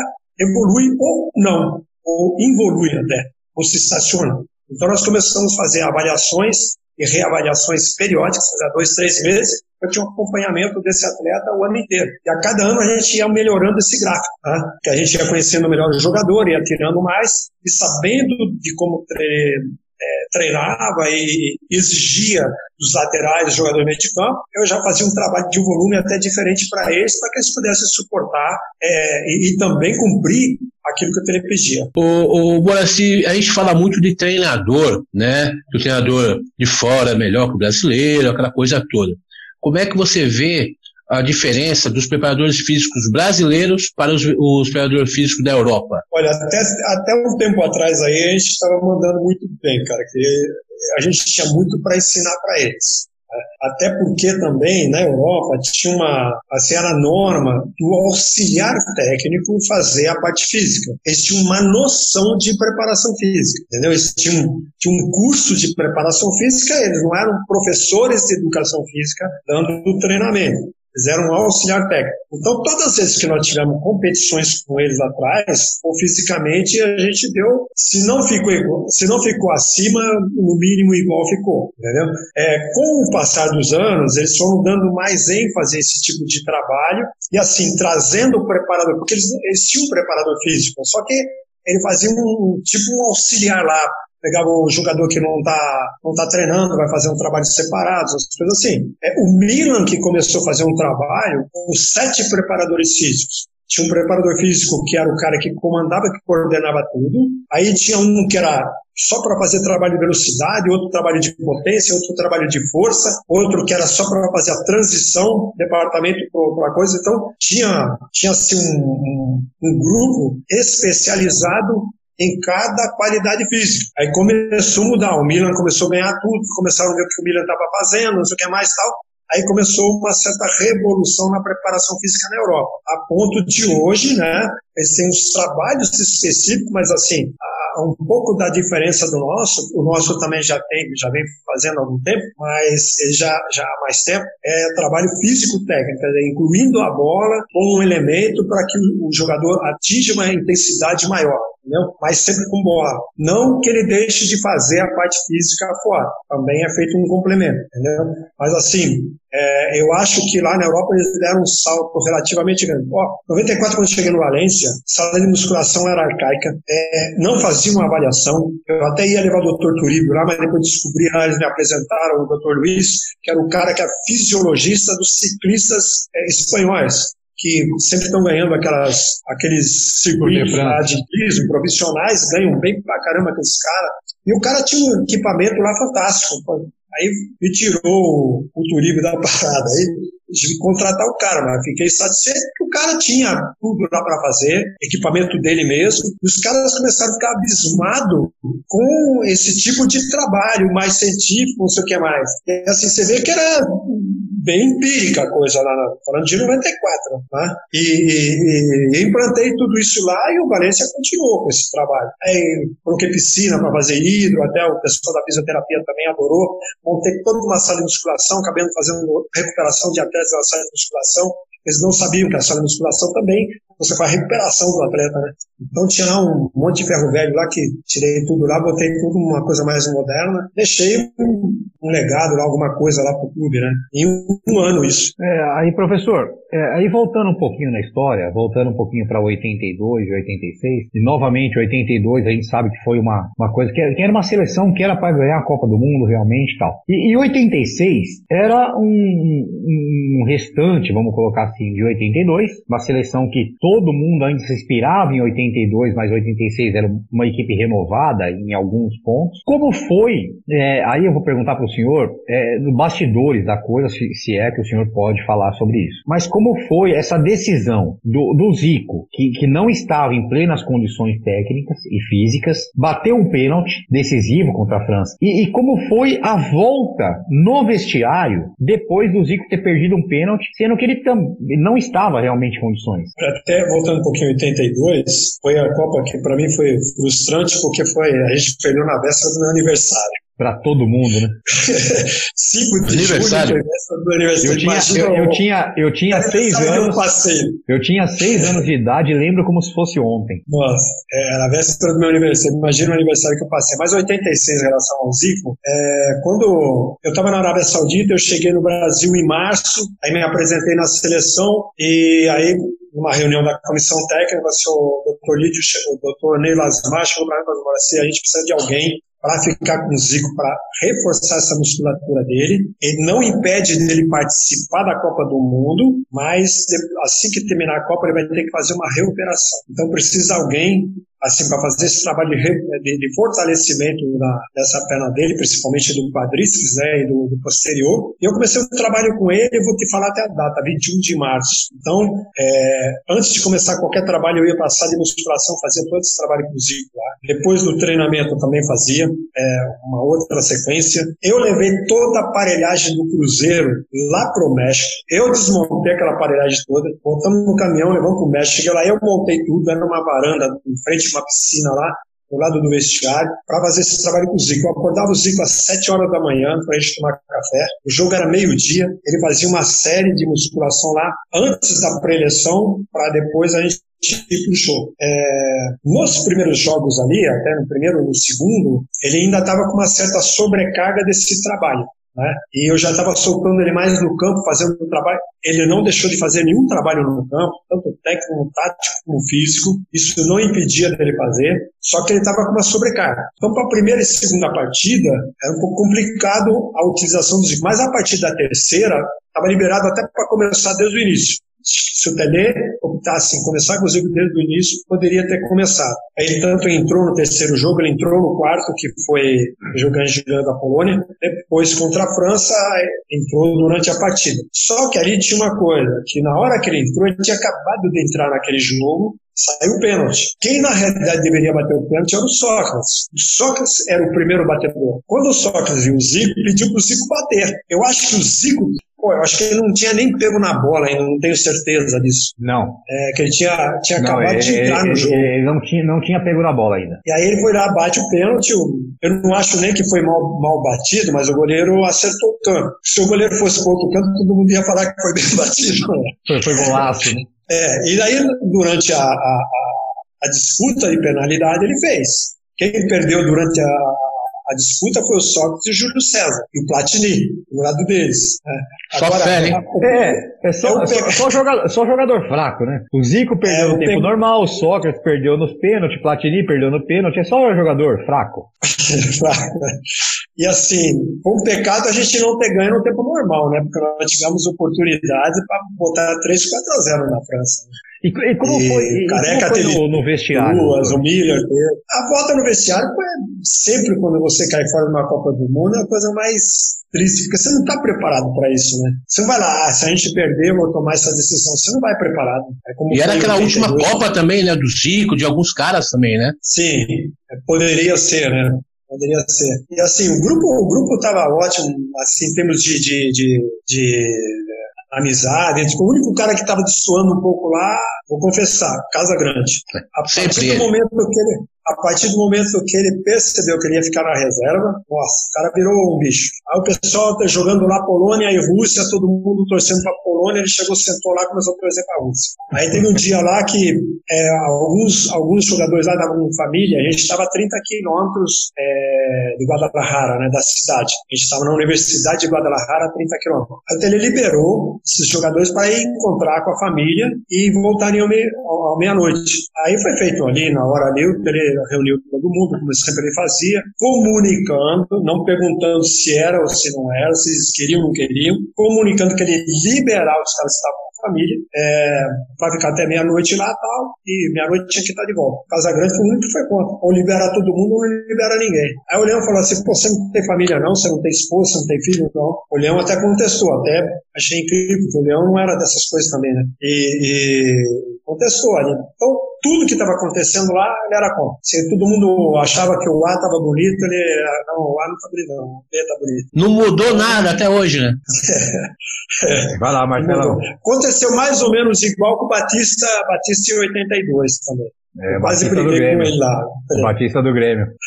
É, é professor. Batista, o Batista do Inter de Porto Alegre. Isso, do Inter, desculpa. Jogava com o Falcão, o Falcão no Inter. Professor, até para emendar um pouco nessa de 82, é, a seleção era genial. Acho que não tem nem. É, é, a seleção que faltou o título, né? Como todo brasileiro fala. É a seleção que faltou o título. Mas a gente teve duas baixas que eu acho que não foram sentidas porque o time jogou muita bola, mas não ter no ataque o Careca e o Reinaldo, que eram os caras que estavam muito bem na, na, na, em 81, 82 ali, o quanto que isso talvez possa ter pesado para aquela seleção não ter dois caras com esse peso. E foram cortados Chulapa, por né? conta. É, que a gente foi com o Chulapa. E, e eles foram cortados por conta de, de contusão, né? O quanto que isso acabou pesando, talvez, na, nessa seleção? É que na realidade, assim, eu ia jogar um ia jogar o outro, né? A gente Sim. ia contar com o Reinaldo, se o Reinaldo tivesse, eu ia contar com o Careca. Eu, eu assim, o, o Reinaldo, ele, ele, ele, tentou ir, cara. Ele, ele já foi portado lá na toca, andei fazendo um trabalho até dentro da piscina, né, para que ele não tivesse sobrecarga no joelho e tal mas quando ele voltava para campo, o joelho inchava, então não tinha como. O Careca, o pecado do Careca foi que ele teve uma lesão no posterior, que se ele tivesse tratado os 15 dias que ficou aqui de antecedência da nossa viagem para o Oscar teve uma lesão no mesmo dia, no anterior, foi pro Munumbi 15 dias que chegou até queimada a perna dele lá dentro do tratamento. E o Oscar participou normal. O Careca não fez esse tratamento como deveria, porque o Oscar me falou isso. Né? O Careca não compareceu. Tanto que ele chegou em Portugal, chegou a treinar, chegou a jogar, num dos jogos, que numa bola metida do Leandro, no segundo pau, ele foi esticar a perna para dominar, aí sentiu o posterior. Se ele tivesse feito o tratamento que ele deveria ter sido feito, ele não teria ficado fora da Copa. E eu concordo contigo que ele fez muita falta. Porque ele estava ali, ele, ele, eles falavam, parece que eles se comunicavam como se comunicavam. Eles jogavam por música, né? Eles por jogavam música, por música. Sem dúvida. Zico, Sorte, Ser Falcão, nossa, impressionante como, como eles se entendiam com, com tanta facilidade. Eu, eu, acredito que ele fez muita falta. O, o Serginho não, que ele, é, o Serginho também não tinha essa mesma característica. O Serginho era outra característica. Né? Exato. Uhum. A, a, característica do Serginho era muito diferente daquele estilo da, daquela seleção, né? E aí acabou trazendo também o Roberto Dinamite, né? Sim. O Roberto Dinamite estava é, dentro daquela, daquele grupo de 40 jogadores pré-selecionados e ele também estava um pouco relaxado, que estava parado lá e chegou um pouco acima do peso. O, assim, o grande líder desse, de 82, o grande líder, aquele cara que que chamava ali o Sócrates, de repente o Zico, não sei. Qual era o grande líder daquele grupo? Aquele grupo eu acho que tinha alguns líderes, né? Além o Sócrates eu acho que era o principal, o Sócrates, o Zico, o Cerezo era outro, que era assim, e Oscar, né? Eu, eu, acho que eram os caras que puxavam mais o grupo, que comandavam mais o grupo. Tinha o Júnior também, que participava é, um pouco mais também, mas o Leão... era basicamente. Não, o Leão não estava. No 86, né? ele não estava. É, 86. 86, ele foi chamado em 82 era Valdir Pérez. 82 e... era Valdir Pérez. E Carlos, né? É isso? Não, Carlos 86 também. Tava o Paulo César, que era do Botafogo do Rio. Isso, isso, exatamente. Valdir aí, Pérez. Aí, Valdir Pérez César. era o titular e o Paulo César, né? Paulo Eram três, né? O terceiro goleiro, eu não lembro quem era agora. Não, não me lembro quem era agora. É porque foi até uma injustiça o Leandro ter ido, né, Brasil? Comigo? Paulo Vitor. Paulo Vitor. Paulo Vitor. Paulo Vitor. E, aí, doutor, é, é, é o, senhor colocou pra gente é, uma coisa que, lógico, a, a gente que está começando agora no, no, jornalismo esportivo, a gente acompanha, lógico, faz tempo, a gente vê histórias que hoje em dia, graças a Deus, a gente consegue acompanhar é, com depoimentos como o do senhor. 86 e 82, a gente pelo jeito a gente tinha algumas pessoas, alguns personagens controversos na história toda. Como o senhor falou do Casagrande, como todo mundo diz que era o Leão, não sei se realmente o Leão era tão controverso dentro da seleção ou se era só em clubes. Mas Então a gente teve também personagens controversos dentro do time, mesmo com um time tão bom. Sem dúvida. Batista, o Batista, a hora que ele optou pelo Polisidoro, o jogo, ele achava que ia jogar e ele acabou, porque a gente estava sem o Cerezo, o primeiro jogo que ele foi expulso no, na eliminatória contra a Venezuela e o Batista achava que ia ser ele. Aí o Tele botou o Dirceu pelo lado direito no lugar do Paulo Isidoro e, e não entrou com o Batista nesse jogo, né? E ele virou lá. Aí começou a ser o contra em tudo lá, a ponto do Tele chegou um dia, um dia do, jantar lá, ele chegou depois do, que a gente jantava sempre depois comissão técnica. A gente estava jantando, chegou o Batista para jantar. Aí ele sentou lá e ele tinha tido um problema comigo no treinamento da tarde, para quem não tinha participado do jogo. A gente treinando lá da piscina, eu desci lá para fazer o treinamento, era toda a gramada em volta da piscina, ia fazer um trabalho físico fora da piscina e ia terminar dentro da piscina. Ele desceu de chinelo, com um tênis na mão, a meia na mão, e aí quando ele chegou lá, já chegou um pouquinho atrasado, porque os jogadores já estavam quase todos eles trocados. Quando trocou todo mundo, o Batista não tinha colocado a primeira meia ainda. Eu ainda esperei uns cinco minutos. Aí pedi para todo mundo levantar, o pessoal começou a trocar em volta da piscina e ele tá botando a meia. Quando eu estava no. Foi, tava tendo fazendo tiro do lado da piscina, 50 metros, no gramado que tinha lá, ele levantou para começar o treino. Eu já tinha feito o aquecimento, já estava no sétimo, oitavo tiro, quando ele levantou para começar. Aí ele foi entrar no grupo e falou, não, você não vai entrar agora não. Você nem aqueceu, você nem fez os primeiros tiros, não, você espera aí. Aí, pô, ele começou, começou é, discutir comigo. Aí ele me xingou, me xingou, fui pra cima dele. Entendeu? Vou levar desaforo. Aí o jogador segura daqui, segura dali, aí o Gilberto Tim chegou. Assim, ó, cuida do teu Patrício aí que senão vai, vai dar merda aqui. E continuei treinamento dos caras lá, aí o Tim ficou conversando com ele lá, eu sei que Aí eu saí, o time deu um treinamento para ele isolado. Chegou a noite, comuniquei, lógico, ao Tele. Chegou a noite lá, ele chegou atrasado no jantar. A hora que ele chegou e sentou do lado da nossa mesa, era para mostrar que ele estava chegando depois do grupo. Aí o Tele pegou o Medrado Dias, que era nosso diretor, e falou assim: olha, fala para esse moço aí, para ele ser mais um no grupo, que se ficar sem ele aqui, não vai me fazer falta nenhuma. Eu fico com 21 aqui, não vai fazer falta nenhuma. Eu mando ele embora. Se ele não for mais um no grupo. Aí o Medrado Dias sentou com ele, saíram da mesa, foram lá para o canto lá, conversou com ele, dali para frente ele ficou um pouquinho mais, mais tranquilo, porque ele viu que o Tele ia mandar ele embora de lá. Na época eram 22, não eram 23. Aconteceu isso lá em Bom, bons, tempos, bons tempos que o técnico não dependia de jogador. Né? Houve um problema, houve um problema também em 94, é bom você pode esclarecer pra gente. O Miller também, parece que não ficou muito contente. Numa época até saiu discutindo com o Parreira ali depois de um jogo. Teve isso ou foi mais a imprensa que tumultuou? Não, não, não teve nada, não. O Miller não teve nada, não. O Miller, Miller assim, a conversa dele com, com o pai, quem fez aquela leitura labial lá, vai perder o diploma, infelizmente, porque não era nada disso. O Miller não teve nada dessa atitude aí com o Parreira. É, a única coisa que ele falou assim, tipo, oportunidade para colocar, você não tinha como discutir Bebeto e Romário na frente, né? E, e o Billy tinha que esperar a oportunidade dele. E nos treinamentos, nos jogos treinos que a gente fez, é, quem apareceu mais foi o Viola. O Viola lá atrás tinha tomado o, local do, o lugar do Edmundo. Todo mundo tá falando de Edmundo e tal. Nós jogamos uma partida amistosa contra o Paris Saint-Germain lá em Paris, meio tempo cada um, meio tempo começou Edmundo. Segundo tempo entrou o Viola, o Viola entrou, incendiou o jogo. E depois um outro amistoso, que foi a primeira vez que os, os jogadores entraram de mão dadas, que foi logo depois da morte do Ayrton Senna. Foi, foi e nesse jogo em Paris, o Ayrton Senna deu o pontapé inicial. Foi 15 de abril.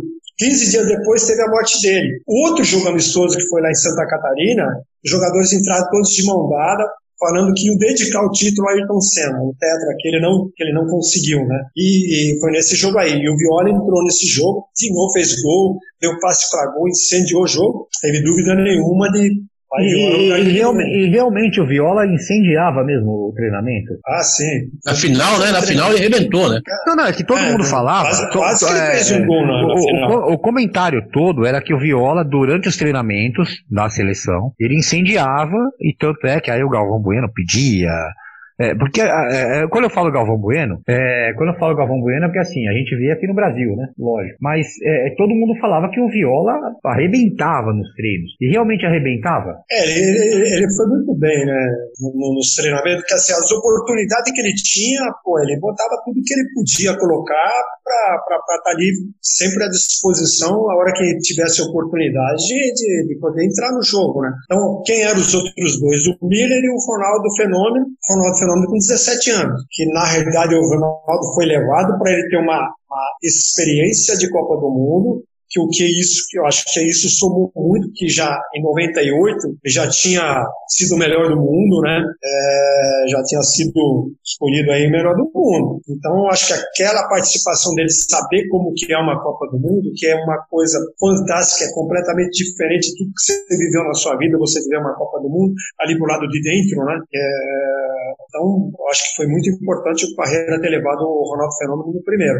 E assim, entre Miller e, e, e, Viola, eu acho que nos treinamentos, nos jogos amistosos, é, o Viola sempre deu, procurou dar o melhor dele lá e acabava. Fisicamente muito forte também, né? Ah, sim.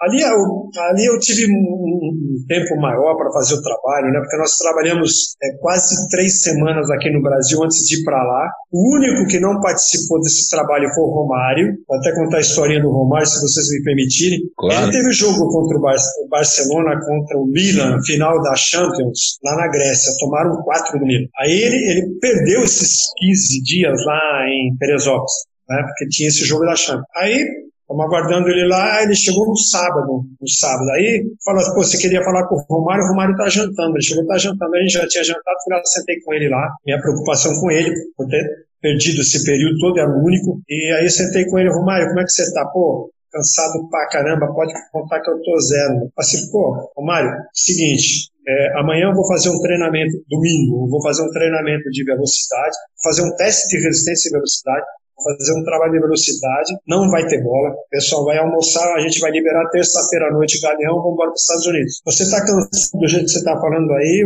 eu, por mim, você fica descansando, não precisa participar, até porque não vai mudar nada esse treinamento para você, né, você descansa. A única coisa que eu pediria para você é que você fosse à aeronáutica lá no, no, no centro de treinamento da aeronáutica, onde que os jogadores avaliação, segunda ou terça, faça a avaliação dos outros atletas fizeram, porque o meu planejamento todinho está em cima dessa, dessa avaliação, que eu não acompanho vocês nos clubes, tá? Se for sua avaliação, pode contar que eu tô zero. Eu, Romário, eu preciso saber o quanto é teu zero, e tem que ter alguma coisa na mão. Eu nunca trabalhei com você. Eu preciso saber o quanto que é teu zero, para que eu possa fazer, a, pô, a gente vai ter três semanas, ó, das três, eu não conto a última. Então são duas semanas para fazer um trabalho específico para você lá.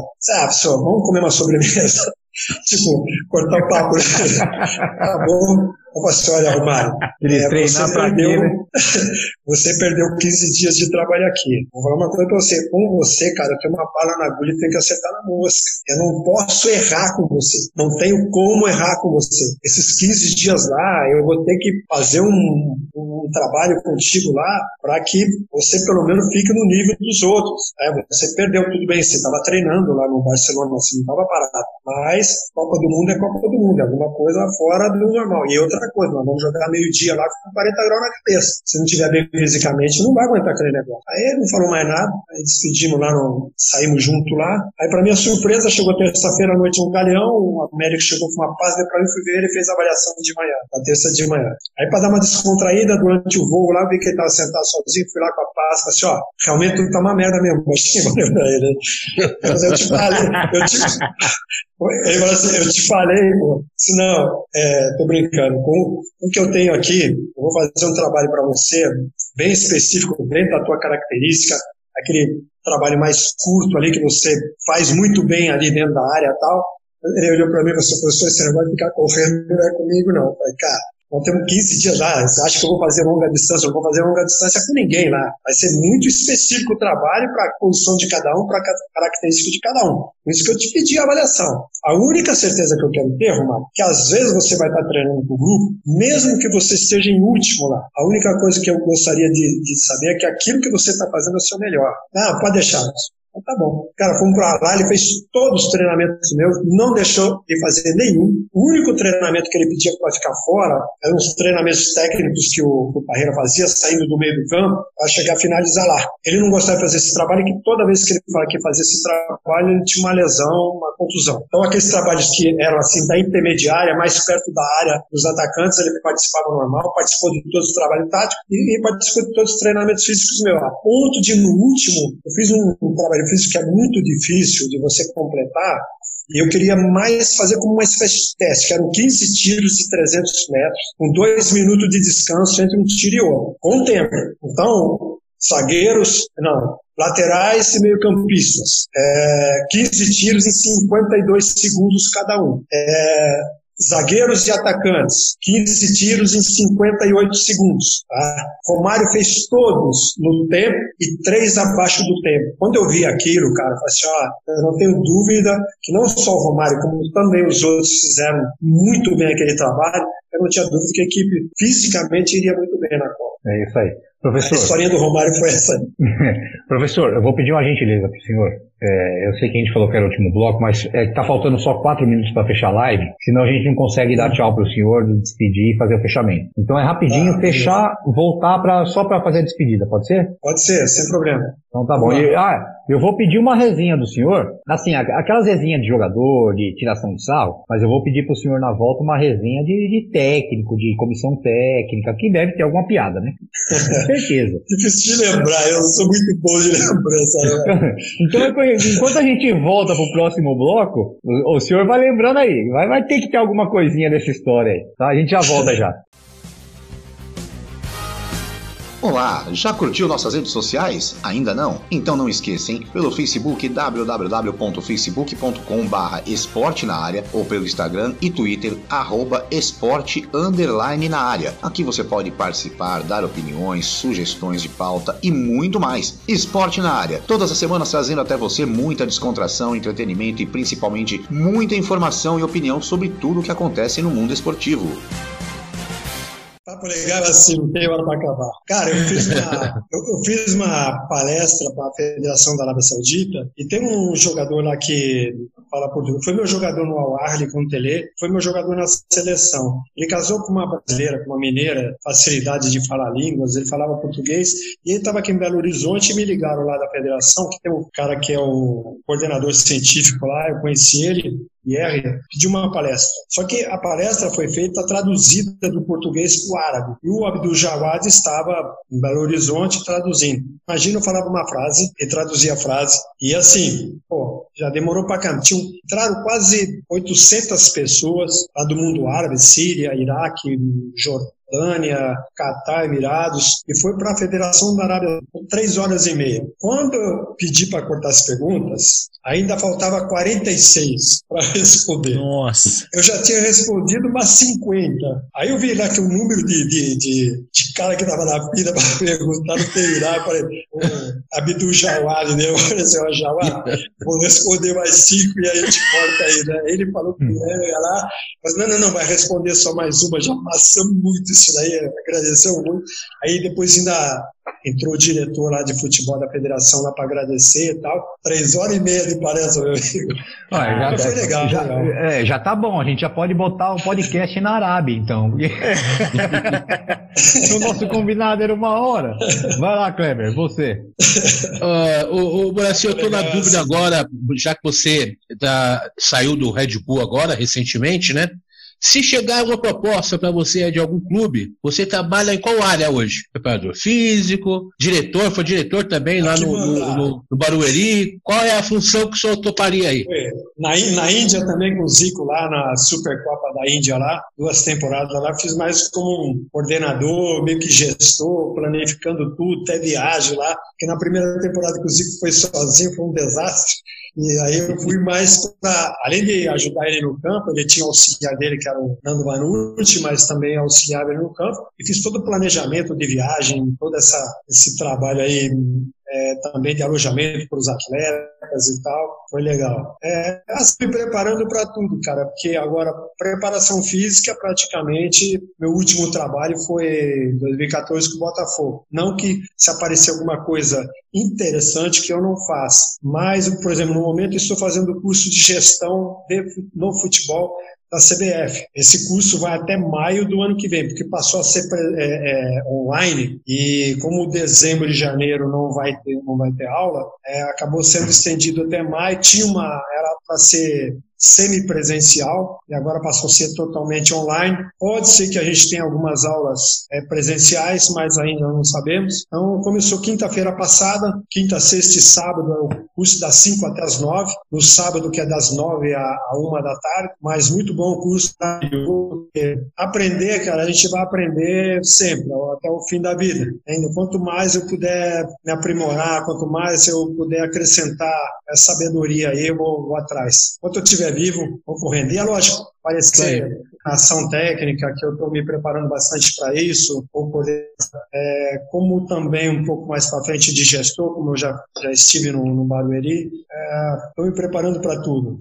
Professor, e para a gente terminar, é, é que a gente sempre fala, né? O, o, jogador de futebol, ele sempre vem com aquelas resenhas, né? É, é, é a, a, gente vê histórias do, do Amaral, que foi no fundo do avião para procurar um caixa eletrônico. A gente vê jogador que pagou mico.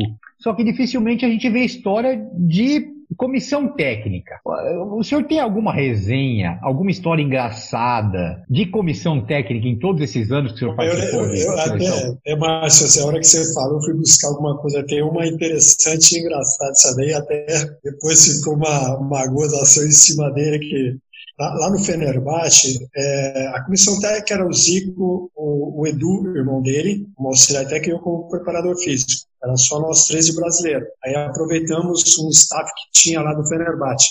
Um jogo nosso lá em Tessalônica, aliás, é, isso aí não foi no Fenerbahçe, no Olympiacos. É, nós fomos jogar em Tessalônica, até na Bíblia tem uma passagem. Cidade bíblica bíblica é Tessalônica. E nós ficamos num hotel de montanha lá. E na véspera do jogo, a gente ia sempre é, na antivéspera, treinava na véspera, para jogar no dia seguinte. E na véspera do jogo, tá todo mundo já, depois do jantar, todo mundo no quarto e tal. Pô, de madrugada, uma gritaria lá no corredor. E eu estranhei, porque eu estava sozinho no meu quarto, eu vi que a porta, maçaneta da porta mexeu, mas a minha porta estava trancada.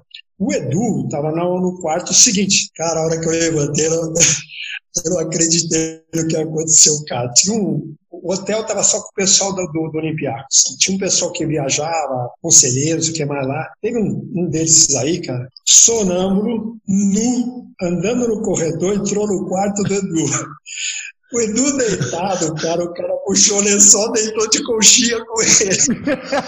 O Edu, o Edu levantou gritando, cara, lá, o Zico tava no quarto em frente, cara, o Zico saiu correndo lá, o cara deitado lá, o cara não acordou, não. Aí o Zico lá chacoalhou o cara, o que, que você tá fazendo aí? Cara, o que, o que, o que, o que?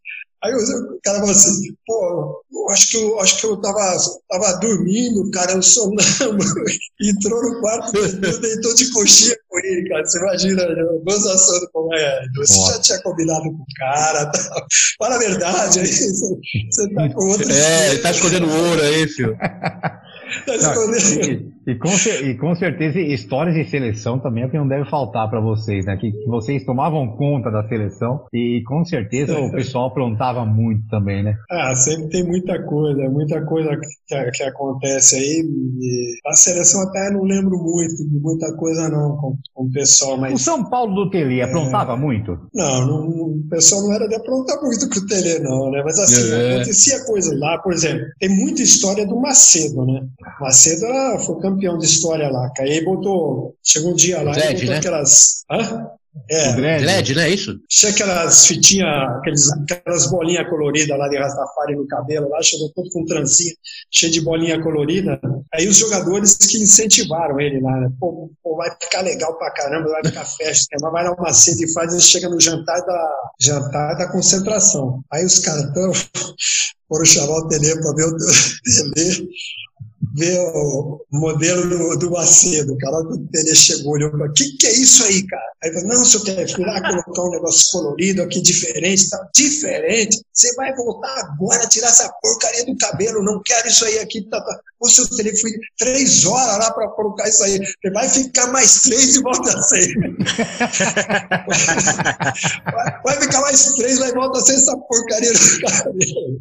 O Macedo era campeão, cara. O Macedo era, coitado, muito ingênuo, mas assim, excelente pessoa. É, o Pintado, que ficava muito no quarto com ele. Pintado, dá para escrever um livro sobre o Macedo. Teve esse negócio lá da altitude, lá que ele, que ele reclamou em Santa Cruz que estava passando mal da, da altitude. Uma vez lá que ele chegou e falou assim: ó, comprei um pastor alemão, um filhote pastor alemão, paguei 500 pau nele. O dono me falou que a hora que ele crescer vai valer 5 mil. Achou que pagou 500 pau no filhote quando crescesse ia valer mais. Teve um dia Supervalorização. Aí chegou com o carro dele lá com Monza e branco, aí falou assim, chegou no refeitório e assim, ó, duvido que alguém tenha um carro igual ao meu. Aí os caras já ficaram, tipo, todo mundo já desconfiado, né, do que, que era. Vamos ver, vamos ver lá. Chegou lá, ele tinha pintado uma águia enorme em cima do capô, uma águia preta, em cima do capô. Aí o, o, os jogadores assim, nossa, mas realmente ninguém, ninguém, ninguém vai ter um carro igual ao seu. E tinha um safado lá, cara, que trocava o carro dele a cada dois meses, cara. Enganava ele, porque tava aquele negócio de inflação. Ele achava que estava ganhando cara pagava, o Macedo pagava 15 mil no carro, aí ela vendia o carro dele por 17, o Macedo estava achando que estava ganhando 2 mil. Na verdade, o carro dele já valia 19. Né? E o cara sempre enganando ele, os caras querendo saber quem era, ele não contava, e o cara trocava o carro dele, cada dois meses o cara estava trocando e, infelizmente, tomando dinheiro dele. É, brincadeira. Macedo tem 300 histórias. É, o pessoal... Se chamar o Pintado, o Pintado vai ser o programa inteiro aí só de história olha, Macedo. Olha, doutor, por favor, passa o contato do Pintado pra gente, que a gente precisa saber essas histórias. Vai ser um papo legal com ele. Olha, mas ó. O é... Macedo, cara, se vocês entrevistarem o Macedo, o Macedo é muito engraçado. Vamos entrevistar o é, Macedo, é, o Macedo não pode faltar um, também. É mais um favor que eu peço. Passe o contato do Macedo, passe o contato eu tenho do contato Pintado. desde o grupo lá, que a gente tem. A gente tem o grupo lá da campeões mundiais lá de 92, 93, no WhatsApp. Eu vou pegar o contato dele, vou passar para você. O Pintado tá no Juventude, né? É, o Pintado no Juventude, isso. É, eu, vou, eu passo para vocês aí. Com certeza. Bacana. Mas, ó, doutor, senhor Moraci Santana, muito obrigado em nome do, do esporte na área. É, eu agradeço muito a presença do senhor aqui, a disponibilidade, Assim que a gente entrou em contato com o senhor, o senhor automaticamente falou que participaria, fez um vídeo pra gente, enfim. Olha, muito obrigado mesmo. Eu vou deixar o Kleber se despedir, depois vou deixar o Marcelo, depois eu vou me despedir no final. Kleber, a palavra é sua.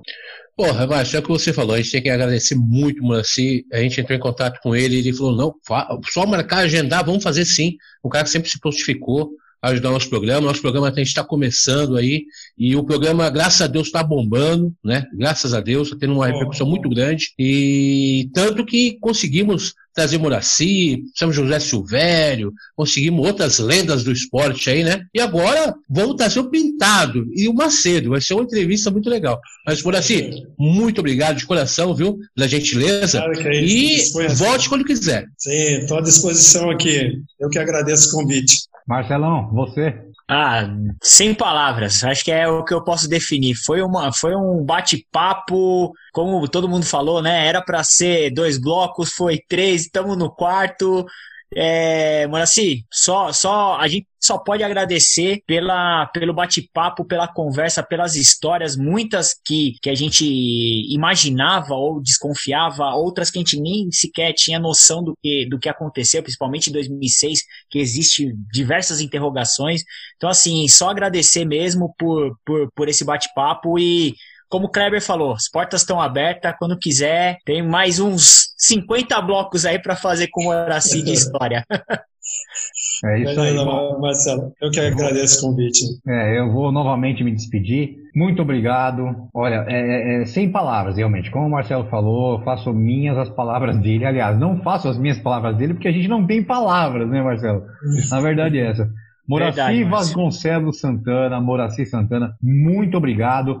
Olha, e, e a gente tem uma, uma lista grande para entrevistar ainda. Semana que vem a gente tem aí Luiz Carlos Quartarolo. Quartarolo, Quartarolo vai estar com a gente semana verdade. que vem. Ô, Márcio, Márcio. Pode falar, Kleber. Infelizmente, queria até mandar um abraço. Infelizmente, o Milton Neves perdeu a esposa, né? Nesse domingo aí. É, ele estava praticamente certo para dar entrevista para a gente aí na, na semana que vem. A gente vai deixar um pouco mais para frente. Mas então deixar aí um forte abraço pro Milton, que ouve a gente e é um cara sensacional. É, realmente, Milton Nossa, Neves, uma pessoa é, nota mil, que também atendeu a gente quando a gente chamou, né, o Kleber? Você entrou Sim. em contato com ele, ele atendeu na mesma hora, falou com a gente e, olha, é, realmente fica a nossa homenagem a, a isso, Milton Neves, isso. fica a, a, nossa homenagem à esposa do Milton Neves, a dona Lenice Chame Maione Neves. Fica a nossa homenagem a ela, a, esse programa fica dedicado a ela, com certeza. Moraci, novamente, muito obrigado. É, saiba que a gente, você tem aqui conosco, são fãs, não são entrevistadores, não são apresentadores, são fãs realmente do seu trabalho.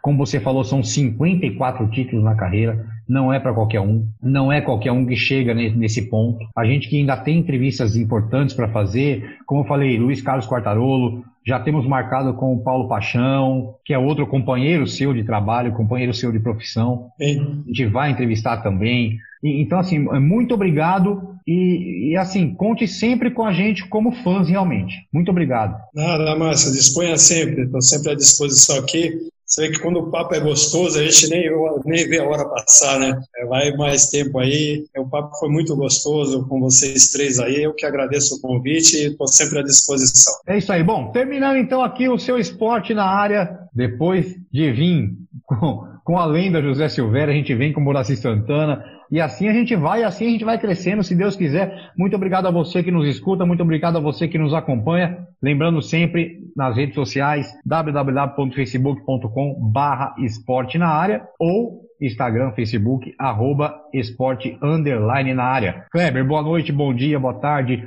Marcelo, bom dia, boa tarde, boa noite. Moraci, muito, muito obrigado mais uma vez. Até gaguejei agora. Obrigadão.